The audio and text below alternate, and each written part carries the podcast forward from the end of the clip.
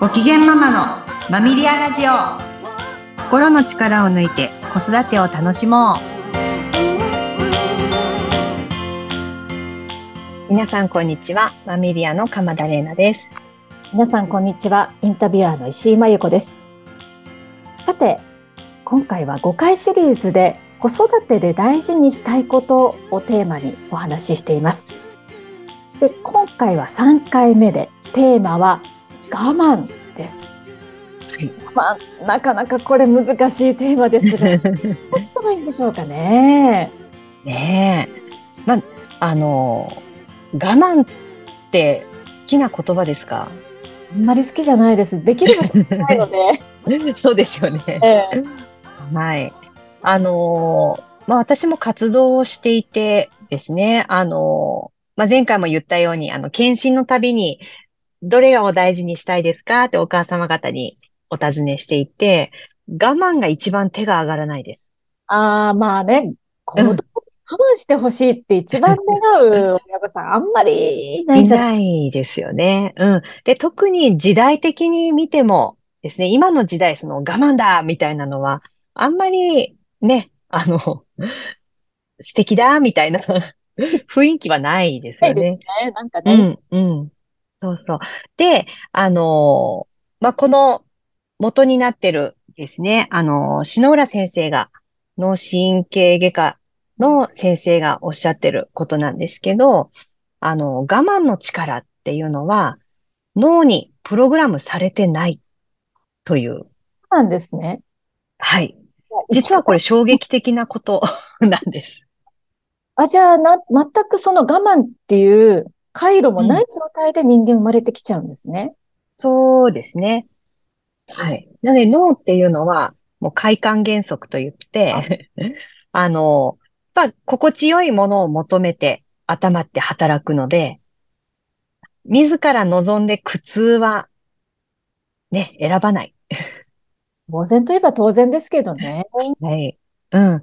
なので、プログラムの中に、その我慢という仕組みがないので、私たちはどうやって我慢できるようになるかというと、経験なんです。すべて経験の織りなす技だったんですね、我慢って。はい。うん。学習して、経験して、うん。で、我慢できたねっていうご褒美 我慢できたことを褒めてもらったり、うん。我慢できたことによって、何か喜びが得られるという快感につながると、そうです、そうです。それで我慢の意味が、まあ、定着していく。ああ、そうか、そうか。じゃあ、はい。と、その、快、快不快の快はセットじゃないといけないってことなんですね。そういう言い方もできますね。うん、はい。なんで、あの、苦痛ばかりだったら、やっぱ脳は喜ばないので、うん。我慢は良くないこと、避けたいことという学習になってしまいます。そうですね。うんうん。で、これ、あの、まあ、お母様方ですね。やっぱ可愛い我が子ですね。あの、やっぱ可愛いから、ね、こうピエーンって可愛い顔で泣かれると もうって、ね、本当はダメなのに、まあ、いっかって、また買えばいいし、とか、まあ、いっか、今日はちょっと遅くなっても、とか。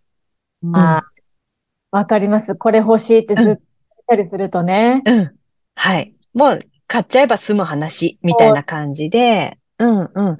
なので、まあ、ある意味お母さんたちは、あの、子供に操縦されてる という構造が、うんうん、です。で、えー、まあ、子供が小さいうちはですね、可愛いし、なんかこう、ごまかしたりすることで、なんとかやってのけることができるんですけど、やっぱ3歳超えて、2歳、3歳あたりで、やっぱ今までいいよいいよだったのに、なんか我慢しなさいって突然言っちゃう時期って来るじゃないですか。急にちょっとね、あの、厳しくなるんですよね。うん、ねはい。うんうん。なんか小学生、ね、小学校以降になると、え、なんで我慢できないの？とか、あります。言っちゃいますよね。うん、で、やっぱ、あの、親の感覚としてはですね、いずれできるようになるっていう思いありません？あね、いつかね、こう、うんうん。とできるようになるんじゃないかって期待は、うん。しますよね。うん。もう5歳なんだから、泣かずに我慢できるよね、とか、もう8歳なんだからって言いたくなる。ですけど、もう繰り返しになりますが、脳にプログラムはないので、そうでした。何歳になったらできるようになるではないんです。うん。この我慢に関しては、毎回学習プロセスが必要ってことですね。そうです。うんで、この我慢が自然に、えー浸透する時期っていうのが実はありまして、そうなんですか？はい。早い子では生後6ヶ月。早い。早いです。早い子では生後6ヶ月くらいからこの我慢っていうのが少しずつ練習できるようになっていきます。へえ。うんで、7、8ヶ月っていうのも少しずつそろそろ我慢が必要な時期に入ってきたかなっていう感じ になってきます。うん。で、もういよいよ本番っていうのはトイレットトレーニングです。ああ、そうですね。はい。なので、えーここで出しちゃダメよって。あの、トイレまで我慢しようね。この我慢、体の体感を通して我慢を学ぶ。で、トイレでできたらママが喜ぶじゃないですか。うん、褒めてもらえるじゃないですか。うん。で、その自分の欲求、欲動、まあ、体の生理的な現象を自分の力で止めるうんというのが、あの、原体験と言って、まあ、あの、ベースの部分になります。我慢のベース。我慢のベースは、ベースはトイレトレーニングだったんですね。うん、そうですね。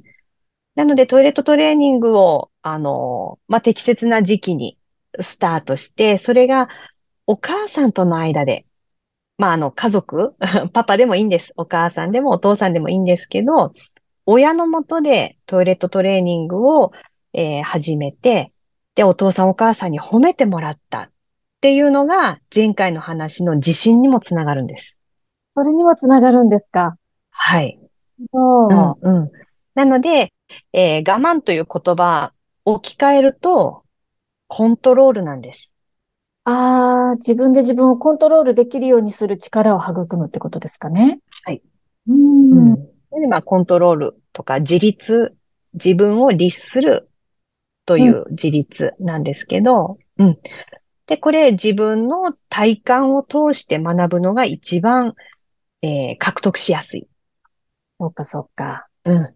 なので、今のお母さんたちは、トイレットトレーニングもためらう方、あの、やっぱいらっしゃいます。ああ、それうはレん。シピを見てちょっと子供のやりたい時期にっていうことですか？ね。やらせるのがちょっとためらう原因なんですかね？そうですね。その、なんか失敗したの怒っていいのかとか、とか、やっぱりこう部屋が汚れるのが嫌だからおむつを履かせるとか、うん。まあそれはその時代背景もあってなんですけど、うん。親にとって楽なこと、おむつ履かせてると楽です。うん。うん。で、失敗を、まあ何かこう指摘して泣かれると、やっぱお互いストレスになる。うん。だからもうそれだったらおむつの方がいい。うんうんまあその選択が、まあ、子供が自然な形で学習できたはずの我慢を先延ばしにすることになります。確かにそうですね。先延ばしでないってことですね。そうですね。うん、うん。なので、えー我慢っていうのは、あのー欠かすことのできない大事な力であって、で、実はそれっていうのは子育ての営みの中で自然と獲得することができるうんもの。うん。で、えが、我慢っていう言葉はちょっと強強烈なイメージがあるかもしれないですけど、あの、もう回を重ねてお伝えしている生活リズム。うん。生活リズムを、えー毎日淡々と過ごすだけで、我慢ってやってるんです。あ、知らず知らずのうちに、しはい。うん、うん。ていくものなんですね。うん。なので、あ、もう時間だから、ね、本読むのやめなきゃとか、テレビ見たいけど、寝る時間だから消さなきゃとか、うん。そういう小さな小さなコントロール。の積み重ねで我慢力っていうのが作られていきます。あと、じゃああれですね。うんらしい生活もすごくこう我慢のコントロールににとってはいいんですね。はい。なので、この経験がない子が、ね、5歳なり6歳なり、我慢しなさいって突然言われても、もうパニックになったり、何を言えばいいかわからなくなってしまうってことですかね。そうです、そうです。小さな我慢に見えることも強烈な我慢の体験として、まあ、認知してしまう。うん。なので、もう、記憶に残らないような、1歳、2歳の時期に小さな我慢の積み重ねで我慢の回路を作ってれば、うん。トイレットトレーニングもそんなに苦痛じゃなくなるうんうんうんうんですね。そうですか。はい。いやー、なんか今日もすごく、こうトイレットトレーニングがそういう原体験になるとは全然思ってもなかったので、はい。大事なことでなんですね。そうなんです。なので今ね、あの、おむつもすごく性能が良くなって、大きなサイズもどんどん出てますけど、うん。ちょっと、あの、一度立ち止まって考えていただいてもいいのかなとは思いますね。ね。まあ将来のことを考えて、まあ、はいをあの選ぶっていうのが大事だってことですかね。そうですね。今日も本当にためになるお話ありがとうございました。はい。ありがとうございます。次回もどうぞお楽しみになさってください。